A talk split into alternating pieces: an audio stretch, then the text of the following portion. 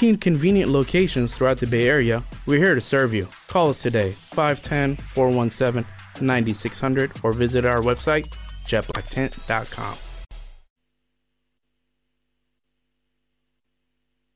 Ken Follett, John Grisham, Stephen King. Marca te trae en exclusiva Novela Negra, una selección con las mejores novelas contadas por los autores más prestigiosos del género. Cada semana un libro con las mejores historias policíacas de espionaje y misterio. Cada sábado un libro por solo 5,95 euros en tu kiosco. Solo con Marca.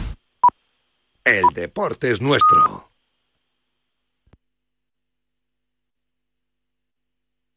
Hola amigos, bienvenidos al programa de viajes y turismo de Radio Marca. Comienza Paralelo 20.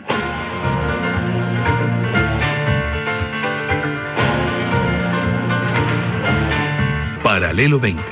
Presentado por David Agüera, Marcial Corrales y su equipo de colaboradores.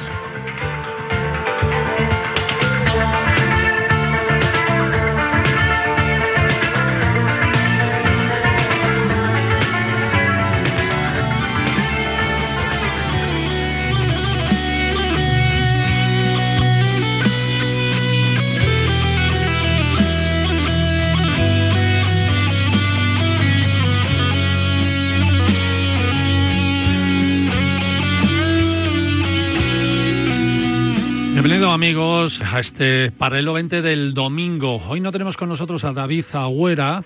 Ayer os comentábamos que por asuntos personales, bueno, pues no, no podía venir al programa del sábado y estábamos esperando a ver si podía venir al programa del domingo pero, pero no puede venir. Pero tenemos un avión virtual que yo a veces digo que somos un eh, A330, un A340, ¿no? Ellos somos un Boeing 1200.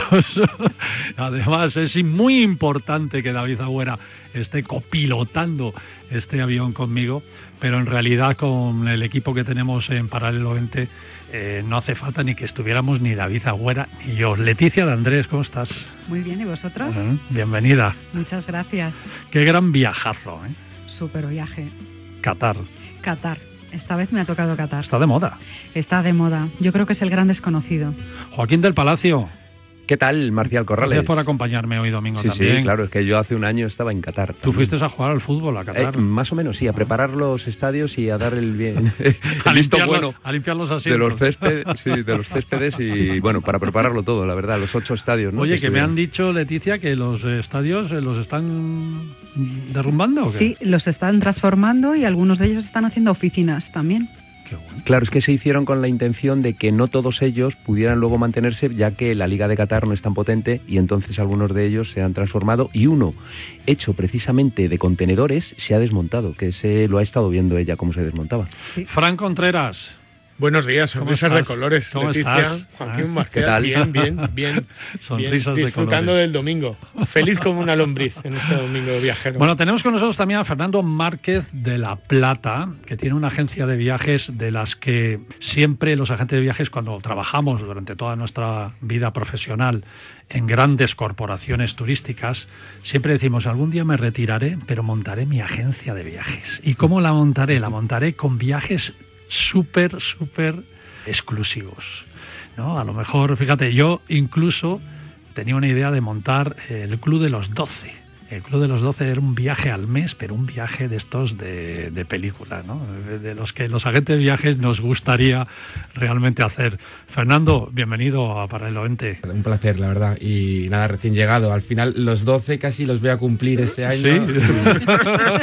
y no te creas que al final cansa mucho, pero recién llegado y, y con la debida parada en Qatar al final, porque qué bueno. eh, ya, ya solo el aeropuerto se convierte en, en ese Un punto de encuentro ¿no? de Un todo el mundo. claro. Oye, qué, qué, qué maravilla, ¿no? Tener una agencia que tú te crees tu agencia eh, inspirada en ti, así se llama además, eh, Spirens, Spirens Soho. ¿Por qué Soho? Bueno, eh, nacimos eh, tomando una caña en, en el barrio de Sojo de Málaga. Anda. ¿eh? Fue una inspiración eh, la que nos vino en enero de 2020, pues justo antes de la pandemia. Yo creo que el, el mejor momento del mundo para dedicarte plenamente al turismo. Yo cuando lo leí dije, Soho, pues esto, al- algún, algún derivado de alguna palabra africana y tal. ¿no? No, no, no. o sea, vino un cliente y me explicó lo que quería decir Soho. Es todo lo que está por debajo de la calle Houston, South Houston. y, y me, me, me, quedé alucinado, digo, no tenía ni idea. Pues los americanos es su costumbre, ¿no? Que a veces nos, per, nos perjudica cuando eh, intentamos ent entenderles con las abreviaturas, ¿no? ¿Eh? Entonces Exacto, habla mucho sí. un inglés muy abreviado y seguro que el Soho va por ahí, ¿no? De Nueva York, supongo, ¿no? Eh, sí, lo que pasa es que el barrio, el, el, el, que inspiró en la agencia de viajes está en Málaga. Ya. Enfrente de la librería.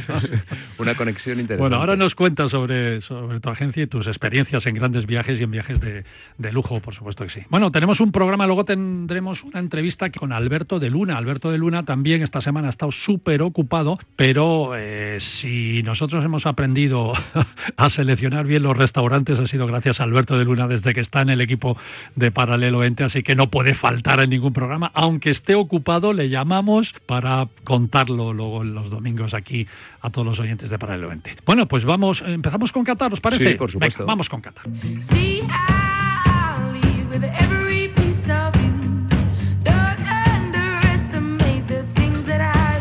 Leticia de Andrés, acabas de aterrizar prácticamente, ¿no? Para Desde venir a veros Qatar. a vosotros, sí señor. ¿Qué estabas haciendo allí? eh? Pues estaba acompañando a un grupo para dar a conocer el destino. Realmente es un destino que es bastante desconocido, además combina pues el lujo, la tradición, la modernidad en un solo emplazamiento y es muy interesante y creo que es el gran desconocido del Golfo Pérsico. ¿Cómo se han abierto los Emiratos, verdad? Sí. Eh, ahora Arabia Saudí también. ¿Cómo están Sí. apostando por el turismo? Es verdad que algunos de los Emiratos tenían que apostar por el turismo porque eran lo único que tenían. No tenían petróleo, pero no es el caso de, de Qatar. Qatar es el número uno en petróleo. Mm, casi. Por eso, sí, no, no, Qatar en eso además tiene cuatro plantas. eh, bueno, es un destino, quiero resaltar que es un destino muy, muy seguro. eh, no necesitas visado, hay 95 países que no necesitan visado. eh, se puede acceder eh, directamente desde Madrid, Barcelona en, en seis horas solamente de vuelo, desde otros destinos también, Valencia abierto también ruta, con escala, Alicante. Entonces, bueno, Pal- incluso Palma de Mallorca también tiene su conexión. Qué bueno. ¿Qué tal has volado con Qatar He Airways? volado con Qatar Airways, por supuesto, no podía ser de otra Ahí ya manera. empieza la experiencia, ¿no? Ahí ya empieza la experiencia catarí. Yo solo con el menú que te dan. ¿Ah, sí? A ver, cuenta, cuenta, cuenta. No, no, no, la verdad que la comida estaba muy buena para ser de avión. Que siempre vamos con reticencias, sí, ¿no? Sí, sí, siempre vas así con un poco de miedo digo, me llevo algo en el bolso. Ha estado fenomenal, eh, me han tratado muy bien y luego es un país mágico porque está abierto a todo. Yo creo que los que estamos aquí hemos estado, les ha costado un poco arrancar con el tema del turismo, Ujú. pero ahora fijaros que en menos de un año el 10% de las industrias que tiene es, es, eh, es básicamente viven del turismo, Turismo. el 10% ya. Sí, sí, ha habido un crecimiento bastante Claro, ellos, ellos han tenido, fíjate, Qatar es un sitio muy, muy curioso porque tenía una industria de perlas al principio Ujú. del siglo del siglo pasado, el siglo XX, eh, una industria de perlas que, que- que, bueno, cogían allí de las ostras mismas. Pescadores de mar, perlas. Pescadores de perlas. Sí, señor, y te lo cuentan. Y, y eran conocidos así, ¿no? Sí. Como, como un territorio cuando no eran país, porque no, no, no ha sido país hasta, hasta los años 70. Ujú, ¿eh? Antes correcto. era un protectorado inglés. Y las perlas era lo que... Qatar, perlas, Sí. perlas, perlas, Qatar. De hecho, tienen unos edificios y unas urbanizaciones llamadas Las Perlas. La allí, perla, ¿no? Sí. La un Perla. centro comercial divino. Y, y- y un museo histórico en el que te lo cuentan con casitas antiguas que todavía quedan de la De los época. pescadores. Sí. Qué bonito, qué bonito. Luego descubrieron petróleo y gas natural. Y cambió. y dijeron que, caray, vamos Otra a estar perla. aquí buceando. De una P de perla a otra P de petróleo. a Total petróleo nada. y se Claro. convirtieron en millonarios así. Así, fácil. Oye, mucho extranjero, ¿no? En Qatar.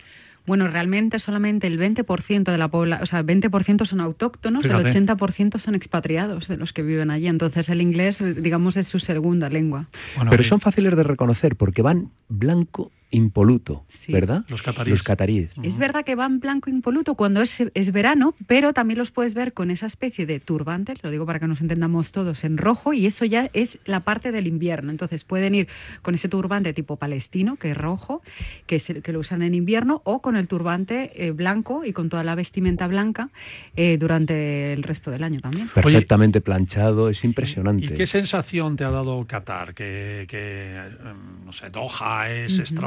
Pero luego sales de Doha y, y- y baja mucho el nivel, o todo alrededor es súper extraordinario.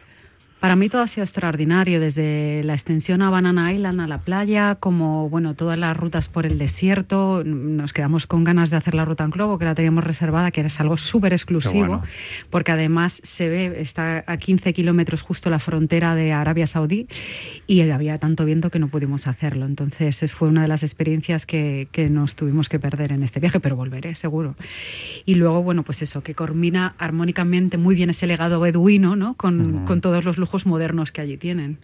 Entonces, bueno, los centros comerciales son impresionantes. Yo estuve en, en las galerías Lafayette también, impresionantes. Fíjate. La Perla también. Eh, toda la zona que tienen una pequeña Venecia, que es muy Sí. curioso porque puedes incluso alquilar tu propia góndola para dar un paseo en góndola. Entonces, todo eso, bueno, pues hace que, que tengas una experiencia, un conjunto de experiencias Sí, los centros comerciales, algunos de ellos los recorres en coche eléctrico y son como el exterior de las calles con una altura inmensa donde tienes las mejores firmas con unos, bueno, unas fachadas perfectamente decoradas. Es otro mundo, eso hay que conocerlo, no es algo que, que nosotros podamos encontrar en ningún lugar. Y luego ahora mismo eh, el tema de Qatar, bueno, no sé si sabéis que en Doha está ahora mismo durante todo este año hasta el mes de marzo eh, la Expo, que además es una Expo enfocada a la horticultura, es decir, el punto principal es que es un desierto verde, entonces el concepto es como eh, totalmente innovador y diferente, ¿no? Y, y creo que merece la pena de verlo también. El nivel de hotelería, mm, tú que eres experta además en hoteles, al top. Superlujo, Sí, para mí los principales son los Four Seasons, que están los dos en Doha, que son impresionantes. Tenemos también eh, Fairmont, que es increíble, además con la vista, que, que yo creo que tiene una panorámica de las mejores. Eh, también está Nobu, y Nobu tiene restaurante de estrella Michelin, que es maravilloso. Entonces, yo me quedaría con estos dentro de, de Doha Capital, ¿no? Y además has hablado de la gastronomía, ¿no? Que Sí. son, bueno, yo precisamente, que soy un amante de la comida tailandesa, el mejor restaurante donde he comido co- comida tailandesa es precisamente en Doha. Pues yo me enfoqué más en conocer restaurantes locales. Además me gustaron mucho. ¿También? Eh, Sí, sí. Estuve en La Mar, que La Mar by, by Bastón, que es, es, es maravilloso, es súper lujoso. Y bueno, la cocina local está Bay también, que yo creo que merece la pena. Sí. Kiwan también. Es muy rica y Sí. bastante desconocida, es muy Sí, importante conocerla. sí, sí. Sí, no es la cocina árabe que Bueno, es un poco peculiar. nos de- suelen poner en todos los países árabes. Eh, sí, eso es ¿no? un Te lo poco- presentan como ahí la mesa llena de comida, pero siempre es eh, la misma. Claro, ese es un poco el clásico, como, como la comida mediterránea, pero luego en cada lugar pues tienen un poco su especialidad, ¿no? Y es verdad que los, los locales están muy bien, sí, sí. Para mí el mejor restaurante calidad-precio y además de lujo es Damasca, de, ca- de comida árabe buena, de calidad. Entonces yo creo que sería una parada que no deberíamos perdernos, ¿no? De todas las experiencias que has tenido, ¿con cuál te quedas? A ver. Bueno, Ese viaje en globo ahí hay que repetirlo. Ese me queda ¿eh? pendiente.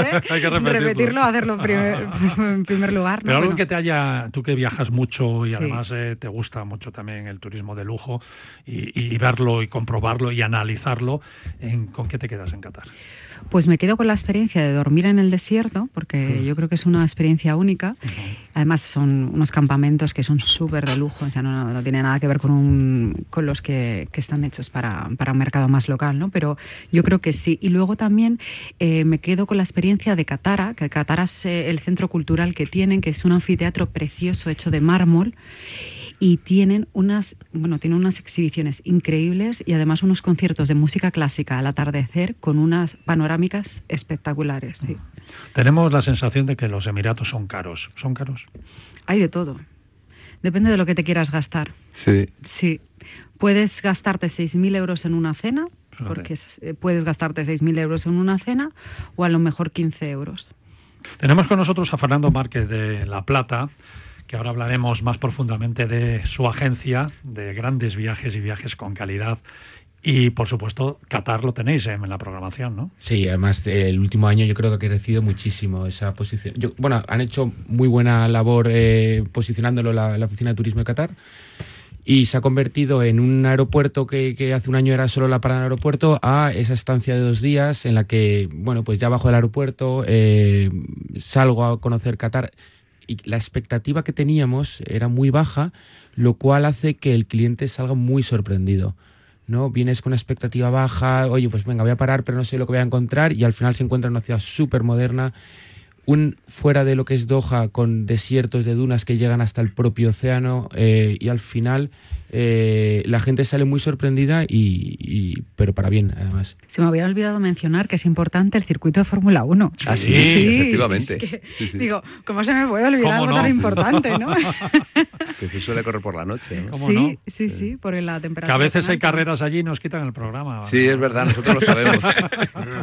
Sí, sí, ya lo hemos vivido. ¿Verdad? Pues, ¿Lo visitasteis también o no? Sí, pero muy, muy brevemente porque casi no teníamos tiempo, pero intentamos compactar el viaje en los cinco días que estuvimos, sí. Sí, bueno, yo me quedaría sobre todo con un recorrido en barco que creo que también Leticia hizo, ¿no? Al atardecer, bueno, allí los atardeceres son muy espectaculares porque, claro, tienes esa calima del desierto, el sol cae hacia la zona del desierto y tú vas por el mar viendo el skyline de la ciudad, que es impresionante, desde la perla hasta la propia Doha, ¿no?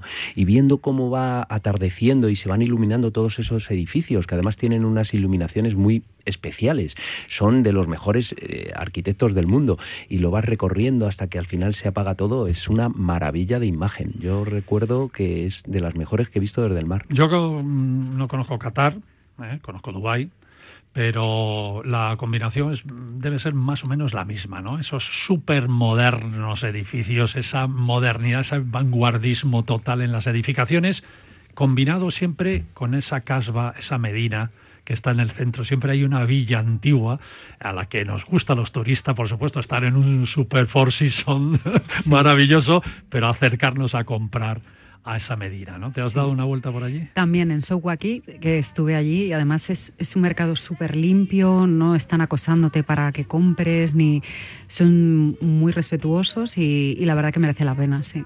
Oye, ¿y la temperatura? ¿Qué? Bueno, la temperatura es que es un Hay lugar... que, hay que ir, hay que ir. es, un, es un destino de invierno. Hay que ir de, de, de mall comercial Eh, en mall pues comercial. si vas en verano sí, pero a partir de octubre hasta principio de marzo es un destino ideal para estar en manga corta y disfrutar cosas que aquí no puedes hacer, te vas allí y estás en verano. O sea que es el momento de ir ahora. Leticia, qué gran viaje. Muchas gracias, sí, seguiré haciéndolos para poderlos contar de primera mano.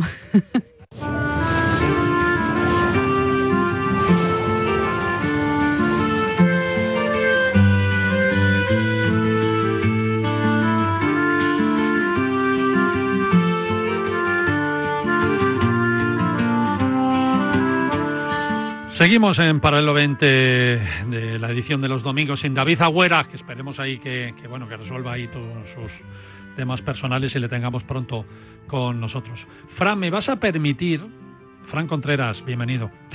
Bien hallado de nuevo. ¿Me vas a permitir que antes de empezar con tu sección Miedo me aclare, aclare con Leticia, ¿qué es eso de Banana Island? Me, la, has, contado así, dice, no, he ido a, Ban- a Banana Island y se ha quedado ahí. A la isla de ¿no? la banana. A la isla de la banana. Mira, qué Bueno, curioso, pues es ¿no? un resort de lujo de Anantara que tiene 150 habitaciones y villas y eso es estar en Maldivas, pero en Qatar. Anda. Entonces es una experiencia, además una experiencia inmersiva, puedes hacer buceo, snorkel, tiene siete restaurantes increíbles, los atardeceres desde allí también son fabulosos. ¿Y qué tienes que ir en barco? Sí, es el barco, es Un un, ferry. como si fuera una lancha rápida, pero en versión catarí, de lujo, obviamente, de media hora.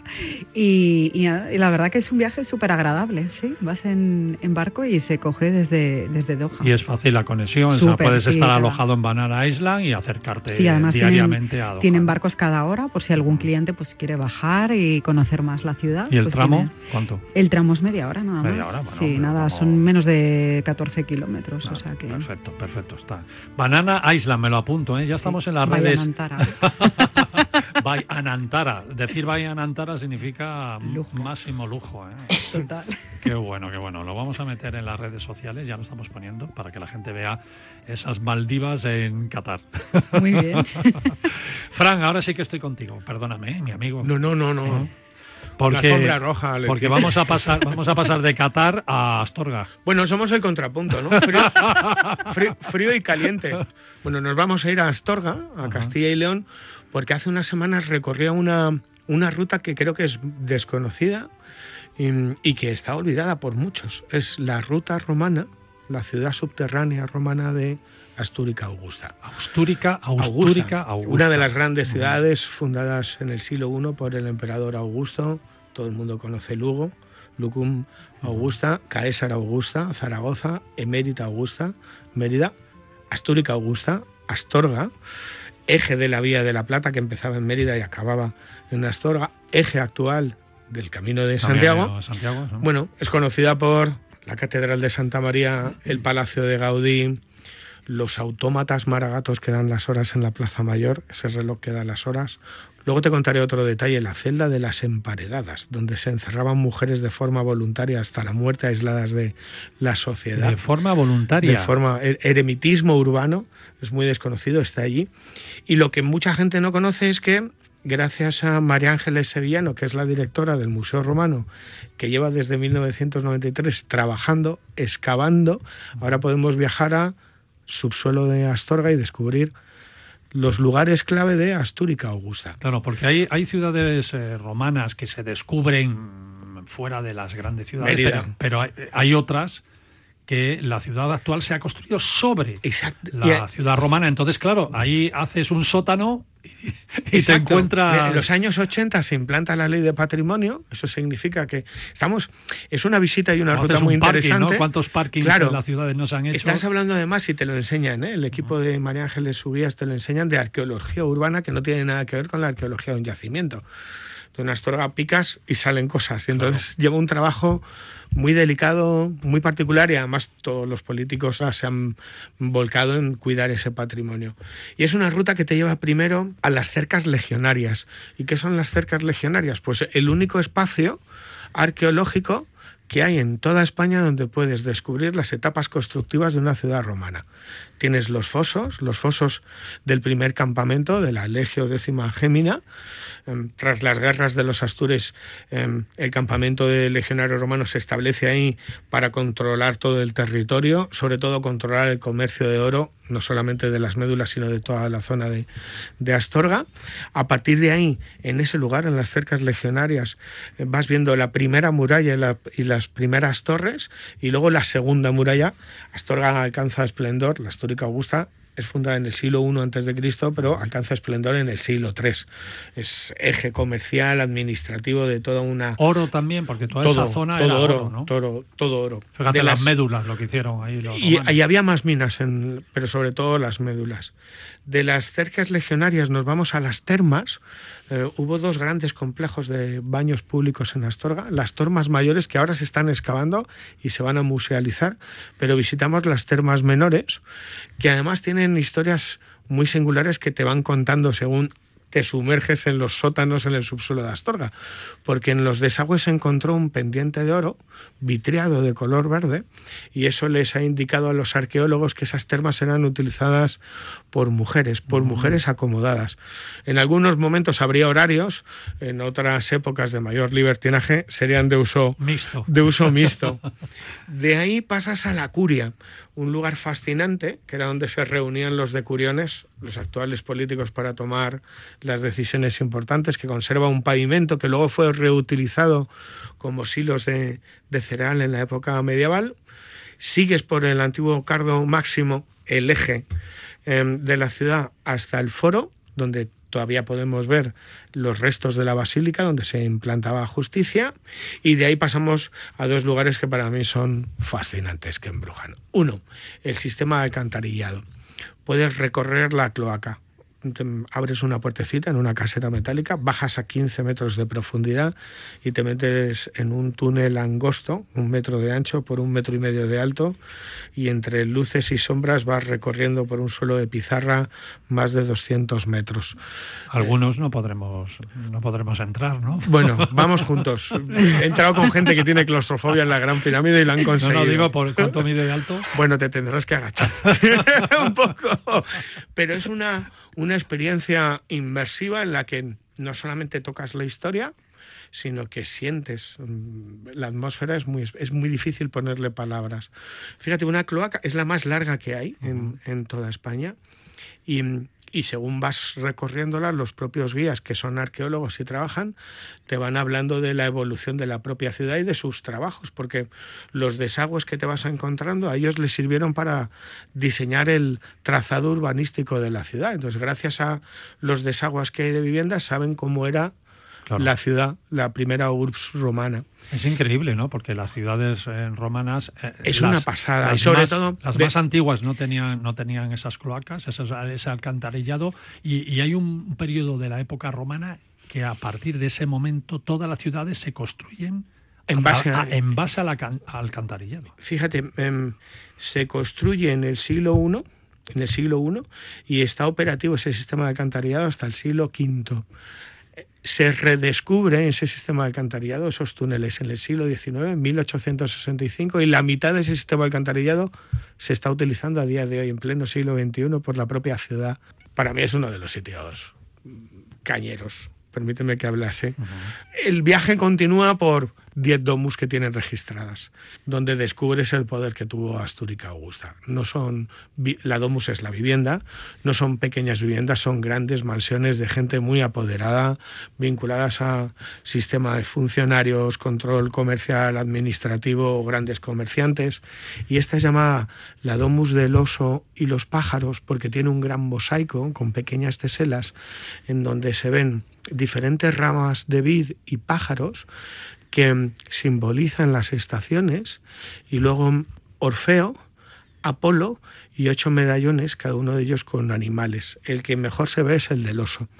Es muy curioso porque los mosaicos romanos, igual que el gótico o el románico, em, son más que arte decorativo. Aquí no hacían las cosas para que quedara bien. Llevan un mensaje. Las piedras hablan. Y ese mosaico te habla de las creencias y cultos que tenían sus dueños. Em, las estaciones, las ramas de vid y los pájaros hablan de la salud del cuerpo, pero el mito de Orfeo y junto a Apolo te habla de la trascendencia. Y es un lugar fascinante. Y toda esta ruta que empieza en el Museo Romano, en la antigua Augusta de la ciudad, acaba en el Museo Romano, donde hay un montón de objetos que se han recuperado a través de 30 años de, de excavaciones. Yo creo que, además de disfrutar de la Catedral de Santa María, Por del supuesto. Palacio de Gaudí, una de las pocas obras de Gaudí, escúchame, de las mantecadas, del cocido maragato, Hay que meterse debajo de la tierra. del chocolate, del chocolate, yo recomendaría, ahora que veo Reynosa Sain, del chocolate, en Astorga puedes ver Lo ha traído Leticia para que desayunemos. Puedes ver el Museo del Chocolate, pero a mí me tira más la chocolatería, donde siempre que voy a hacer el camino me quedo, que es la Cepedana, que es la más antigua, que tiene, es la más antigua de Astorga, y, ahí tienen un museo de cómo llegó el cacao a España, cómo lo trabajaban, los primeros moldes para hacer, y eso, yo le tengo un cariño a ese, es muy pequeñita, está al lado de las Siervitas, que es el albergue de peregrinos, Así que la ciudad subterránea romana de Astúrica Augusta, Castilla y León, ese es el viaje por la España mágica, fascinante, desconocida que te propongo. Así que mira, ahora que viene el puente de diciembre, Oye, me ha encantado, ¿no? Porque tienes toda la razón del mundo. Nos quedamos en la superficie y resulta que aquí en Astorga hay un mundo. En casa tenemos un montón de lugares por ¿eh? descubrir. Subterráneo. Además que se fue descubriendo poco a poco, Sí. O sea, en una excavación encuentran un alcantarillado. Bueno, todos en Astorga, siguen. esto es políticamente incorrecto, pero todos los vecinos de Astorga tienen pequeños museos en sus casas. Sí, ¿verdad? Ocultos. ¿o qué? Lo que pasa es que a partir, claro, y, y esto lo negarán ante sus abogados. Pero a partir de la ley que sale en los años 80 de patrimonio urbano, pues María Ángeles Sevillano empezó a excavar. Lo que era una Y la gente tiene que declararlo. lo, lo que era un trabajo para alumnos y profesores, que era lo que ella hacía, sus excavaciones mostraba a alumnos y a profesores, bueno, pues todas las instituciones, da igual el color políticas de Astorga, han tenido bien musealizarlo, eh, conservarlo y protegerlo y ahora ponerlo en valor. Y yo creo que nadie, nadie debería visitar de Astorga y no realizar ese viaje en el que trasciendes a la historia, como ese mosaico del oso y los pájaros, y sobre todo aprendes de nuestro pasado. Recomendaciones viajeras de Fran Contreras. La España mágica. La España mágica, muy bien. Amigos, nos vamos un minuto solo a publicidad y volvemos enseguida aquí con Radio Marca y por supuesto con Paralelo 20. Viaja con nosotros en Paralelo 20. Aprenderás a ver, no solo a mirar. A ese dolor de espalda que no te deja hacer deporte o a ese dolor de cabeza que te hace difícil trabajar, ni agua. Ibudol, el primer ibuprofeno bebible en stick pack para aliviar el dolor. También Ibudol en comprimidos. Adultos y niños a partir de 12 años. Al dolor, Ibudol. Tenía que ser de Kern Pharma. Lea las instrucciones de este medicamento y consulte al farmacéutico. ¿Hacemos equipo? El 17 de diciembre llega Quirón Prevención, la carrera de las empresas de Madrid. Y tu empresa no puede faltar. Forma tu equipo de dos, tres o cuatro integrantes con tus compañeros de trabajo y corre por el corazón financiero de Madrid. Inscripciones en carreradelasempresas.com. Patrocina Quirón Prevención. ¡Ven! ¡Métete debajo de mi paraguas! Siempre hay alguien que cuida de ti. En Autocontrol, anunciantes, agencias y medios, llevamos 25 años trabajando por una publicidad responsable. Campaña financiada por el Programa de Consumidores 2014-2020 de la Unión Europea.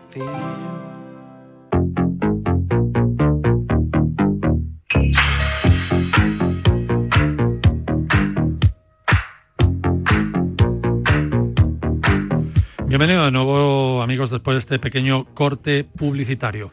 Hablábamos de una superagencia, de ese sueño que algunos agentes de viajes hemos tenido en alguna ocasión de nuestras vidas. Cuando estamos ahí trabajando duro en grandes corporaciones, en grandes agencias de viajes, siempre pensamos un día nos retiraremos o diremos eh, voy a hacer lo que a mí me gusta. Y como agente de viajes, lo que le gusta a un agente de viajes es tener su pequeña agencia de viajes y hacer esos viajes de calidad que uno ha visto durante toda su vida profesional y a veces, eh, y a mí me, me ha pasado, eh, te detienes en un destino y dices, cara, yo este destino lo haría de esta manera, ¿no? Tan bonita, tan especial.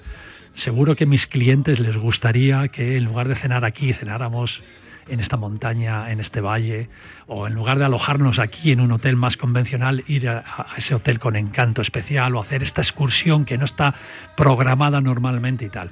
Y yo creo, Fernando, Fernando Márquez de La Plata, que es un poco la filosofía con la que montasteis Spire en Soho, ¿no? que es tu agencia de viajes. Sí, yo creo que yo, bueno, escuché de una persona muy sabia del sector que el verdadero lujo es la personalización. Entonces, la agencia está formada por apasionados mm, en viajar y, y- y muchas veces diseñan los viajes como si fuesen para ellos. Eh, y lo que dices tú, oye, esta cena en este punto con estas vistas, eh, o vamos a darle la vuelta al itinerario porque a lo mejor tiene más lógica hacerlo de esta manera que, eh, que el resto, ¿no? Porque dejas lo bueno para el final. Y, y bueno, pues esa fue la filosofía de, de- de la agencia desde el principio. ¿Cómo surge esa chispa, Fernando? Esa chispa de decir, voy a montar esto. Bueno, yo vengo del sector, eh, a mí, del sector, y yo creo que desde el principio, cuando era joven, antes de que estudiara, eh, era el era el, el pringao que se dedicaba a organizar el viaje de sus amigos y que si siempre pasaba algo malo era la culpa Bueno, de eso él. siempre nos pasa, ¿eh? O sea, en una reunión de amigos dices, eh, trabajo en una agencia de viajes y todo empieza, oye, ¿dónde me voy a ir? Prepárame este viaje, oye, consúltame. Entonces, nada, eh, muchos años de experiencia y en 2020, eh, pues cumplía 40 años y tenía que, que- que hacer mi sueño En antes de cumplir. 2020, fíjate. Antes de la pandemia, el, el 25 de, de- de enero de 2020, coincidiendo con Fitur, eh, arrancamos el proyecto. Y bueno, fue un año de, de- Yo siempre he dicho que fue un MBA Executive, porque fue un año de, de- de ir adaptándose a, a todo lo que el panorama del COVID nos, nos ofrecía. Fernando, el 2020 prometía espectáculo en resultados en el sector turístico. ¿eh? El 2020, una Fitur donde todo el mundo decía que se habían hecho los mejores contratos de la historia de los turoperadores, de los destinos. El 2020 apuntaba espectacularidad totalmente en los resultados del sector turístico, con lo cual, eh, muy bien, tú dices, oye, voy a aquí en, en- en la cúspide, voy a montar mi, mi agencia. Luego vino lo que vino, claro.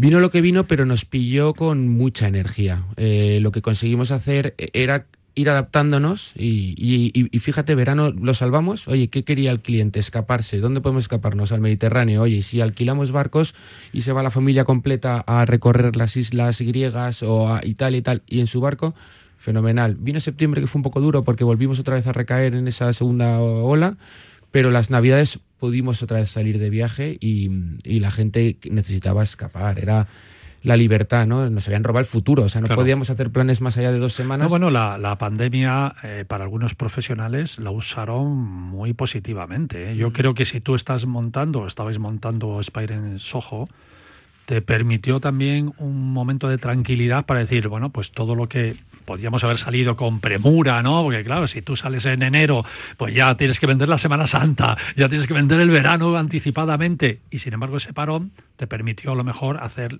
los diseños de los programas con más tranquilidad, con Totalmente. más calidad, negociar incluso mejor, ¿no? Porque Sí, y formarnos, formarnos y formarnos. Al final eh, tenías reuniones virtuales pues todos los días, eh, cinco o seis, incluso seis, llegaron a hacer ferias virtuales del turismo en las cuales tenías reuniones cada media hora con diferentes proveedores.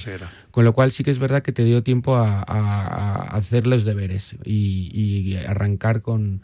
En 2020 eh, se hizo bien los deberes, salimos con, con mucha fuerza, 2021 a tope, 2022 eh, eh, mejor y 2023 llegó a ser un caos en el momento que dijimos vamos a parar, vamos a ordenarnos bueno. porque si no eh, me da algo. Tú, Leticia, les conoces, ¿no? De, Les conozco de mucho, trabajar con además. ellos y tal, ¿no? Trabajan maravillosamente, hacen unos, unos viajes a medida, porque al final son Sí, viajes a medida sí, sí, sí. y muy customizados para los clientes. Tienen oficinas en Madrid, en Málaga y Marbella.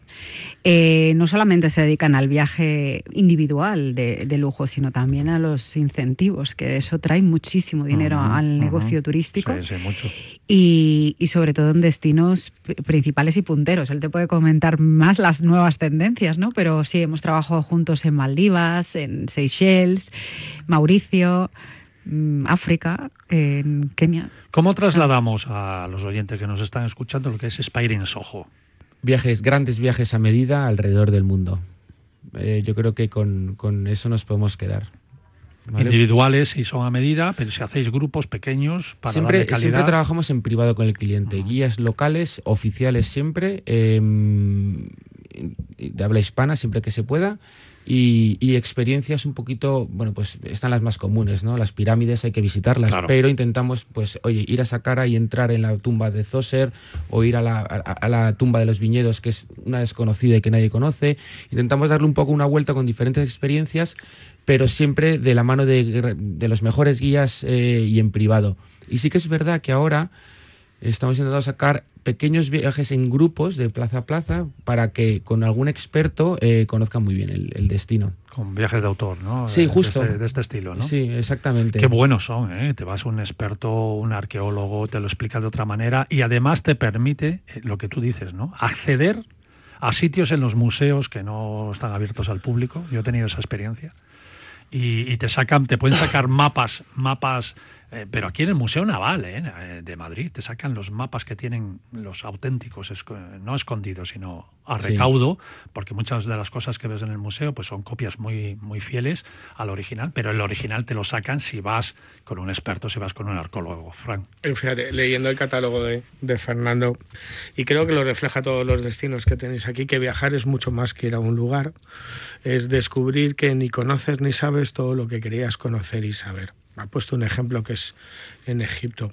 Yo estoy seguro que cuando en sus viajes, cuando va a Egipto, cuando tú vas al complejo de Saqqara, si vas con cualquier agencia normal, ves el complejo de Saqqara, donde se realizaba el Hetbet, que era la, eh, el ritual sagrado de renovación del faraón con el toro, pero pocos entran en la pirámide de Zoser, por cierto, abierta desde hace dos años, ha estado 50 años cerrada, o van al Sarapeun, donde están unos bloques titánicos, eh, son unas tumbas que son ciclopeas, o por ejemplo en el Museo Arqueológico del Cairo, en el viejo, van a ver un sarcófago donde hay un corte, como si fuera una radial que te habla de tecnología imposible y que te rompe la mente. Yo creo que va más allá de un viaje de lujo a medida. Eso es lo que buscáis, el ¿no? detalle. En, en Inspiring Soho, esos detalles. ¿no? Personalizar. Al final, eh, si seguimos hablando de Egipto, es que no es lo mismo una familia con niños que, pues hace poco tuvimos el, el director de un, de un museo muy conocido de España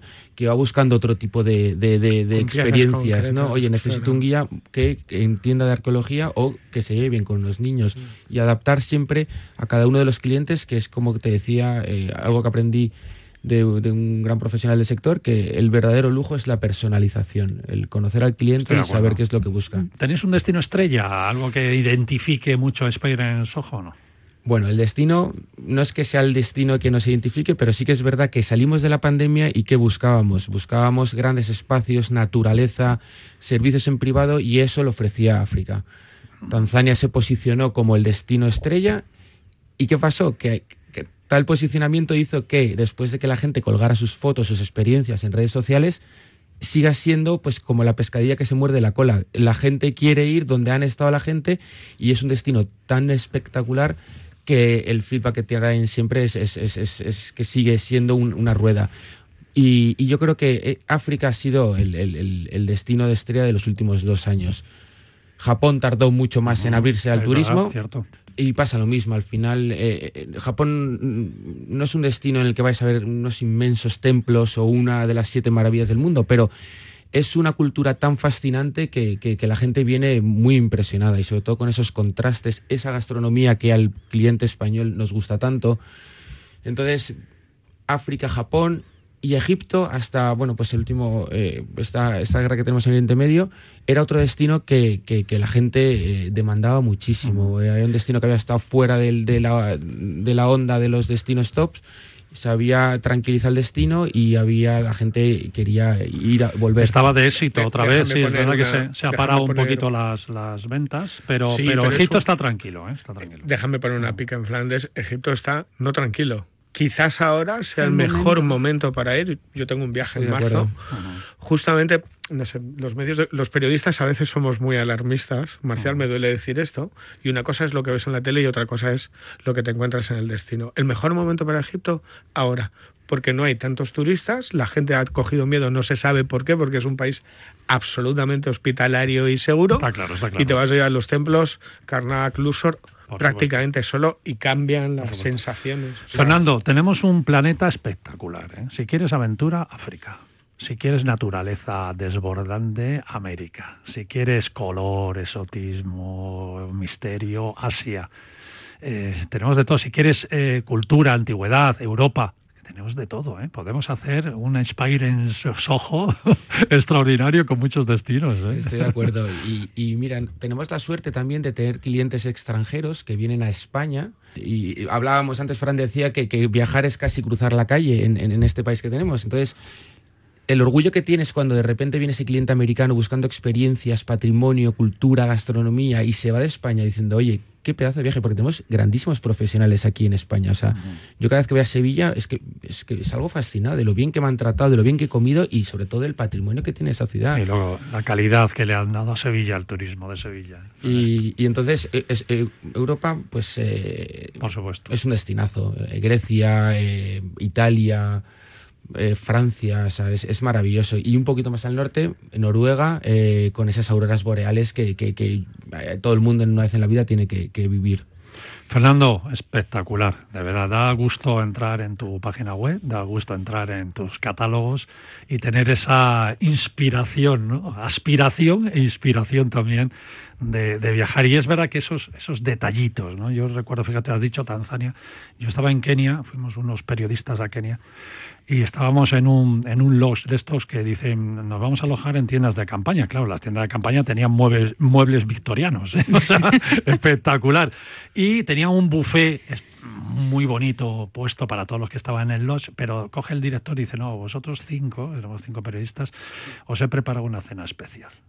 Nos metieron en un Land Rover, nos llevaron al medio de la sabana, Allí había cuatro masáis vigilando que no se acercara ningún animal, todo rodeado de, de hogueras. Montaron una mesa de lujo con mantel y cristal y copas de cristal y cenamos cinco personas en medio de la sabana. Y esto es lo que tú dices, oye, esto es realmente viajar de lujo, ¿no? Tener esa experiencia, lo que tú decías, ¿no? Simplemente esa cena ya valió la pena todo el viaje. ¿no? Increíble. Y esos detalles son los que hacen las agencias como las vuestras. ¿no? Qué, qué bueno, qué bueno. Eso es una sorpresa que solemos hacer, pero no lo puedo decir en alto. porque Ya te la he no- desvelado.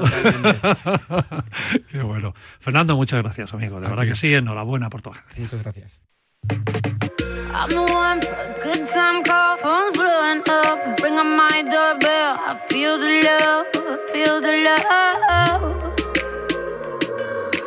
Muy bien, amigos, como os he comentado al inicio, nuestro experto en restaurantes y buenos sitios donde se come bien o al menos se debería comer bien. Y esto último, ahora veréis por qué lo anticipo y aquí lo remalco. Pues eh, nuestro experto Alberto de Luna ha tenido una semana muy viajera por sus quehaceres profesionales Y como no puede faltar a su cita de los domingos aquí en Radio Marca, pues hoy no está en los estudios, pero sí, está al teléfono. Alberto, ¿cómo estás, amigo? ¿Todo bien? Buenos días, Marcial. ¿Qué tal? Encantado otra vez de estar un domingo aquí con vosotros. Bueno, una semana viajera has tenido ahí. Ya nos contarás dónde has estado esta semana.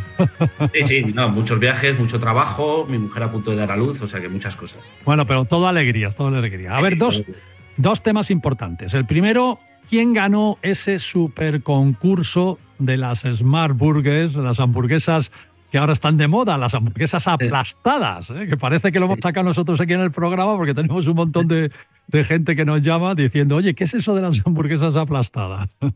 Pero sí, las Smart Burger, como decíamos, es la hamburguesa aplastada que, que, se ha puesto bastante de moda y que cada vez hay más mayor competencia. Y el ganador del concurso, el primer concurso de Smart Burger de Madrid que organicé junto a Uber Eats, Boldam y Klimer, fue Manteca. Manteca. Manteca Burgers, que tiene un local en Príncipe Vergara 54, fue el ganador. El segundo fue Boogie y el tercero fue Marlons. Tienen en Instagram, Alberto de Luna, está el, el Reels con todo el vídeo del concurso, con el jurado, cómo fue todo, que salió todo espectacular. Estuvo súper reñido, así que también quiero dar la enhorabuena a los otros, Criqui Pelton, Hype, Grillao eh, y, la, prensa. Eh, salió todo fantástico, así que enhorabuena a Manteca Burgers como ganador del primer concurso de, Smash, de mejor Smash Burgers de Madrid. Sí, yo había leído antes, de incluso de este concurso, comentarios ¿no? sobre Manteca, concretamente en las redes, y, y, me alegro mucho de que haya ganado ese concurso que has organizado tú de la mejor Smart de Madrid. Pero ya esos comentarios que, que menciono eran, eran muy favorables ¿no? a esta hamburguesería por su calidad, por la, lo rico Sí, bueno, ellos son unos chicos, unos chicos, argentinos que lo abrieron hace poco y, y, la verdad es que lo hacen muy, muy, muy bien. La hamburguesa ya te digo, eh, nos encantó a, a, a, todo el jurado. Estuvo, sí que estuvo muy reñido con la segunda y tercera, sobre todo con Bully. Pero bueno, al final, pues por la mordida que tiene, el, el cómo hacen ellos la carne, el que está todos los sabores integrados y tal, pues bueno, al final le salió perfecta y ganaron. Les hacemos a todos, a todos ese guiño merecido, que como tú muy bien dices, eh, lo importante es participar, luego si se gana ya mucho mejor. Sí, así que todos la pueden probar este fin de semana a través de la aplicación de Uber Eats. Qué bueno. Y, y que la prueben a ver qué tal. Bueno, pues eh, enhorabuena a Manteca. Y ahora, Alberto, a ver, cuéntame, porque has tenido una semana con comentarios de todo tipo en tus redes sociales. Yo diría que por ser un tipo sincero. Y permíteme que haga un inciso, si me lo permites, de cara a los oyentes de, Radio Marca, de Paralelo 20, a los seguidores, sobre lo que vamos a comentar. A ver, amigos, las redes sociales hoy en día son, sin duda, un líder de opinión. Lo que se dice en las redes sociales, la gente se lo cree en su mayoría.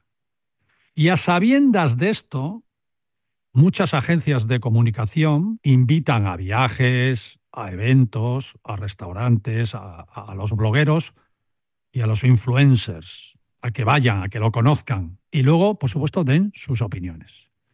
A los influencers, sobre todo, se les paga por asistir a estas invitaciones. Y ahí salta la duda. Si a un influencer se le paga para que pruebe pues, una comida en un restaurante, por ejemplo, o haga un viaje o promocione un producto en concreto y ese acto al que asiste cobrando, luego es malo, muy malo o no colma sus expectativas, ¿qué debe hacer ese influencer o ese bloguero de tour? Mentir. ¿Eh? Mentir aunque le parezca malo. ¿Debe callarse y no dar el mensaje porque como le han pagado, pues prefiere callarse y no decir nada? ¿O lo que realmente esperamos todos? Que diga la verdad. Aunque le hayan pagado, aunque le hayan pagado para promocionar ese sitio al que le han invitado. Eso te ha pasado a ti, Alberto, y tú has optado por decir la verdad, ¿no es así? Sí, efectivamente. Eh, fue una publicación que hice esta semana del restaurante HDDN en la Cava Baja, por la zona de la Cava Baja de Madrid, en la que una agencia de comunicación que lleva al restaurante me pagó para ir al restaurante, me invitaban luego al restaurante y podía ir con dos amigos. Y no me gustó nada. O sea, que fue una cena horrible, de las peores, te podría decir, de mi vida. Okay. Y lo conté. Conté exactamente toda la verdad. Que me pagaron, devolví el dinero porque eh, ya no me sentí cómodo, que podía no haberlo hecho, porque al final fue un tiempo que invertí, una, noche que en vez de estar con mi mujer y, y mi hijo, estuve eh, en este restaurante. Eh, pero al final preferí devolverlo y contar a todos mis seguidores lo que creo que esperan de mí, que es esa sinceridad y honestidad. Y como no me gustó, pues lo conté. ¿Qué pasa? Que hay otros perfiles en los que tú lees comentarios de este restaurante y lo ponen fantástico, cuando es imposible. Eso te iba a decir, Alberto, que ahí tiene buena crítica, ¿no? También hay que decir. Bueno, en gente que- general, que- sobre todo en el establecimiento, en la decoración, ¿eh? Bueno, gente que también ha, ha podido ir invitada o y o pagada, y entonces pues eh, es, optan por lo que tú has dicho al principio, o bien mentir, o bien callarse y no decir eh, exactamente lo, lo que le ha parecido y quedarse un poco en un punto neutro. Y yo siempre he dicho que yo mi Instagram, que vuelvo a insistir que es una afición, que lo empecé ya hace años simplemente para contar a la gente que me quiera leer la verdad de los restaurantes para mí, lo que yo opino de los restaurantes. Entonces, yo siempre he dicho que siempre escribo para el seguidor, para el cliente, para el que va a ir a un restaurante y se va a gastar el dinero en ese restaurante. Los que confían en ti, claro, y en, tu, y en lo Claro. que dices. claro. Entonces, tú en este restaurante, perfectamente te puede costar 150, 200 euros. Tú imagínate que yo hubiese optado por la, por la, por la vía de decir, pues está bien. Y entonces tú, Marcial, o cualquiera de los que estáis aquí, dice, ah, pues como Alberto ha dicho que está bien, voy para allá. Exacto. Y has ahorrado un dinero para ir a ese restaurante. Y, y vas con tu pareja o con un amigo y te gastas a lo mejor 300 euros. Y tienes una experiencia horrible. Entiendo que dirás, bueno, yo ya no me fío de Alberto porque esto, esto cómo claro. ha podido ser. Alberto, Sí. ¿no sería, ¿no sería que ese día los de la cocina estuvieran un poco, no sé, menos lúcidos? lo mismo, No, no, no, no. lo mismo te Hay- tienen que invitar otra vez. No, no, no, no. Hay restaurantes que se ve cuando han podido tener un mal día y cuando realmente el concepto que tienen está totalmente equivocado. Quiero decir, en este caso el concepto está totalmente equivocado porque quieren hacer una coctelería que acompaña a la comida y la comida que no es la gran protagonista, pero en cambio tiene unos precios altísimos. Hay platos que hasta cuestan 115 euros el plato, que es el peor plato que he probado en mi vida, que es uno de caviar, que es, que es increíble que eso cueste 115 euros y, y- y el resto, pues em- se- una media de 30, 25 euros, ¿vale? Entonces, y luego los nombres de los platos son como de alta cocina, de alto restaurante. Es decir, no es, oye, pues te voy a hacer aquí algo más humilde. No, no, son todo mezclas raras que, que quieren jugar pues a ser un steak shop o a ser otros grandes restaurantes. Entonces, ahí ves que no es que hayan tenido un mal día, es que el concepto en sí del restaurante está mal enfocado. Y yo iba con dos amigos y, y- y los tres opinamos lo mismo. Es decir, yo nunca voy solo a los restaurantes, por lo cual no solo mi opinión, es la de la gente también con la que voy. Y hubo unanimidad de que objetivamente, y aquí ya no es subjetivo, objetivamente esa experiencia es horrible. Otra cosa es que tomen nota, cambien, se dejen de gastar dinero en invitar a influencers y se centren en mejorar la cocina y adaptar el, el concepto a, oye, soy un sitio nuevo, que no soy muy conocido, voy a adaptar los precios, voy a intentar hacer una comida un poco más humilde y luego ya iré jugando a esa alta cocina, pero empieza un poco desde, desde abajo, no, no empezar ya a ser aquí un David Muñoz. Y luego hay mucha gente, bueno, mucha gente, hay algunos que escriben, que comentaban pensando que yo tenía odio a este restaurante por algo. Y digo, es que hay gente que no puede entender que si a mí un restaurante no me gusta y lo cuento, no hay nada más, no hay que buscarle tres pies al gato, no me ha gustado y punto. No hay, no hay ningún motivo personal, yo no voy a un restaurante a hacerle daño. O sea, no, no soy un loco, no soy un sociópata. No me gustó y punto, y lo cuento a mi lenguaje, igual que cuando un restaurante me ha encantado y le doy de tunas, lo pongo todo pues exuberante, maravilloso y tal, bueno, pues para lo bueno y para lo malo. Que además tú valoras también a los restaurantes cuando vas con tus propias lunas. Alberto de Luna pone lunas. ¿eh? Y entonces tú, tú tienes una obligación, una responsabilidad con tu, con tu propia marca, ¿no? Sí, Eh, a un lugar también se le valora no solo por la comida, aunque es por supuesto lo principal, claro que sí. ¿El lugar te pareció acogedor, como dicen las redes sociales? Yo no lo conozco. No, el restaurante te lo vendían como que era un sitio en el que si- sin estar, sin tener reservados, había como mucha intimidad. ¿Vale? Y, todo lo contrario, el sitio es un sitio oscuro, con música muy alta, y en el que están todas las mesas, digamos, como abiertas a. decir, no, no tienes ninguna intimidad. De hecho, nosotros estamos como una zona de sofás y detrás, que podías dar cabeza con cabeza, tenías a otra mesa de unos extranjeros, por lo cual no hay ningún tipo de intimidad. El local es totalmente normal, no, tiene nada especial. No está tampoco en, en- en- en la zona, pues es la cava baja, que está bien, pero no es que esté aquí en Jorge Juan. O sea, no hay ningún factor para que digas, bueno, pero el local es espectacular, el ambiente estaba vacío, lo único que pasaban eran extranjeras o extranjeros, pero había mucho grupo de chicas que a lo mejor pasaban por ahí o venían, o estos habrán pagado a lo mejor un hotel para que les manden aquí, tomaban un cóctel y se iban, porque el extranjero es mucho de tomar un cóctel e irse luego a, otro sitio a, seguir tomando. Y, bueno, no, no había ningún factor que te diga, Marcial, merece la pena al menos por esto que vayas. Y así lo conté.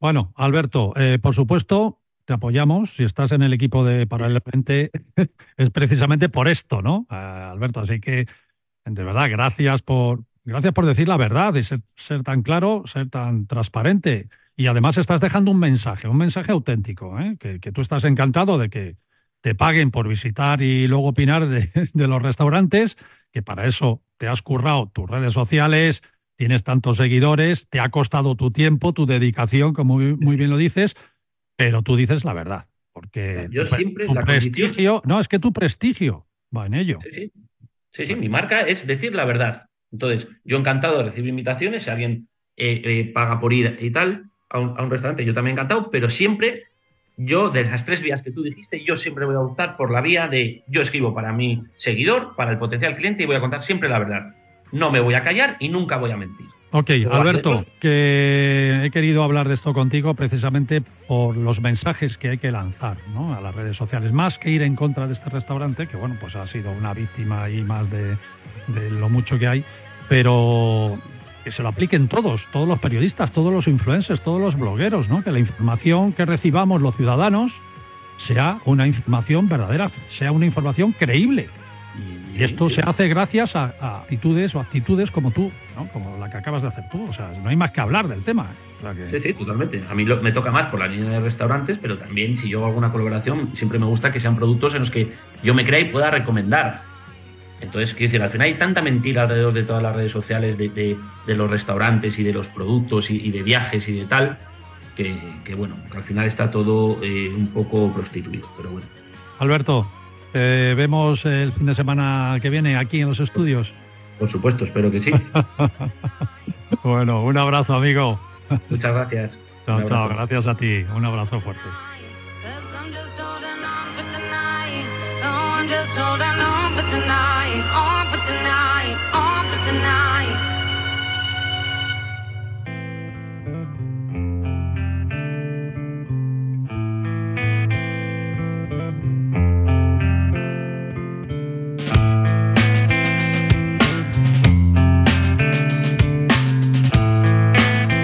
Bueno, pues hasta aquí el programa en la versión, el Paralelo 20 versión domingo. ¿eh? Hoy sin David Agüera, que le tendremos ya tanta seguridad la semana, la semana que viene. Fran, muchas gracias, de verdad. Siempre a ti, calentando motores. Perfecta Astorga, ¿eh?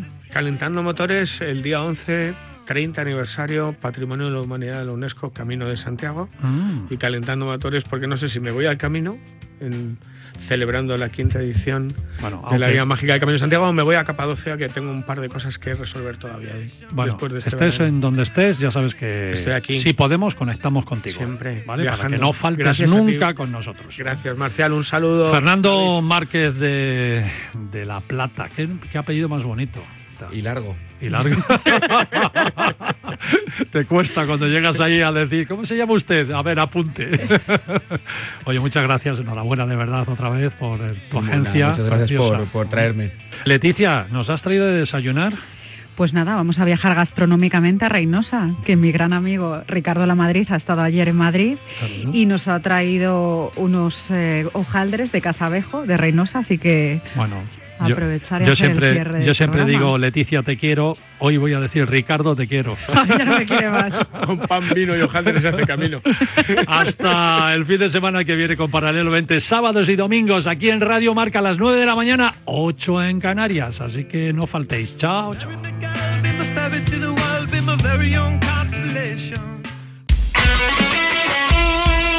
El deporte es nuestro. Radio Marca.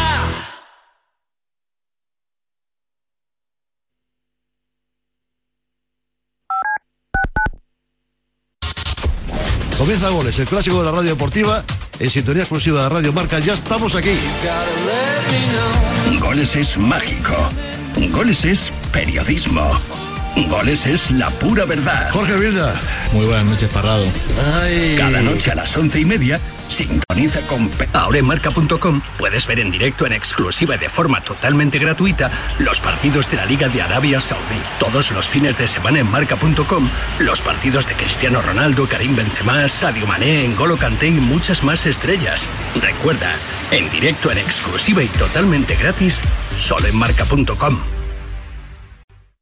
El coraje no es la ausencia de miedo, sino el juicio. A diario, arranca todas las mañanas en Radio Marca a las 7. Y a las 8 y cuarto, La Tribu, la mejor tertulia deportiva de la mañana, con sus gritos, su pelea, su pasión. En A Diario te enteras del tiempo, los goles, toda la actualidad del deporte, hay bromas, incendios deportivos, personajes. ¡Ah! ¿Personajes? ¿A quién te refieres con lo de personajes? Mm, Déjalo. No acabaría la promo. Y además en A Diario aprendemos proverbios chinos. ¿Ah, sí? O raros, que no falte de nada. A Diario, con Raúl Varela y Javi Amaro.